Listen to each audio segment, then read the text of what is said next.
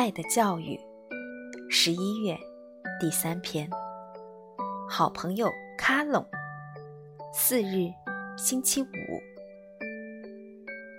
虽然只过了两天的假期，可我却觉得很久没见到卡隆了。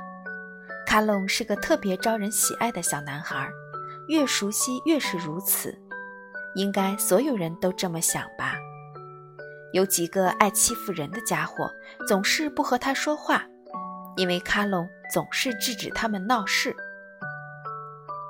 卡隆的父亲是一个火车司机，卡隆因为生病，所以比同龄的孩子上学晚。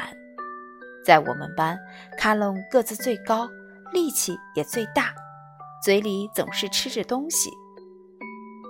卡隆心地特别善良。不管是谁缺了学习用具，他都会立刻把小刀啊、橡皮啊、本子啊借给他们。他经常一个人坐在那儿，一声不吭。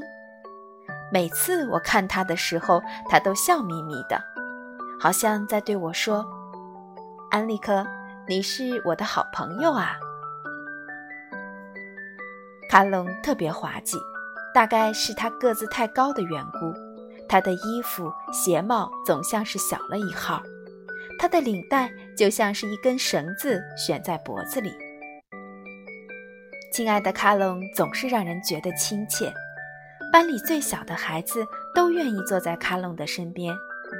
他的算术很棒，他总是把书摞在一起，再用一根红皮带绑着去上学。他还有一把去年在练兵场上捡到的小刀。有一次，他被刀子割破了手，伤得很重。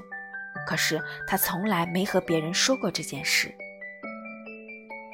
如果有人嘲笑他，他也不会生气；如果有人当面说他说谎，他就会特别愤怒，那样子就好像要把桌椅打碎一样。这周六上午，有一个二年级的孩子站在路上哭。说他把钱弄丢了，不能买本子了。卡隆知道后，就给了他一个铜板。卡隆还专门花了三天的时间，写了一封八页的长信，来祝贺他母亲的生日，还用钢笔画了漂亮的花边呢。卡隆的母亲经常来接他放学，他也是一个个子高高、心地善良的人。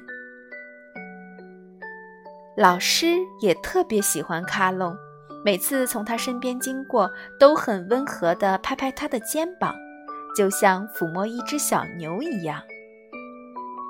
我非常喜欢卡隆，每当我紧紧握住卡隆那双大手的时候，我都特别高兴。我相信卡隆一定是个宁愿牺牲自己也会帮助别人的人，这种精神从他的眼睛里。就可以看出来，虽然他总是不停地发牢骚，但大家都知道他是怎样的一个好人。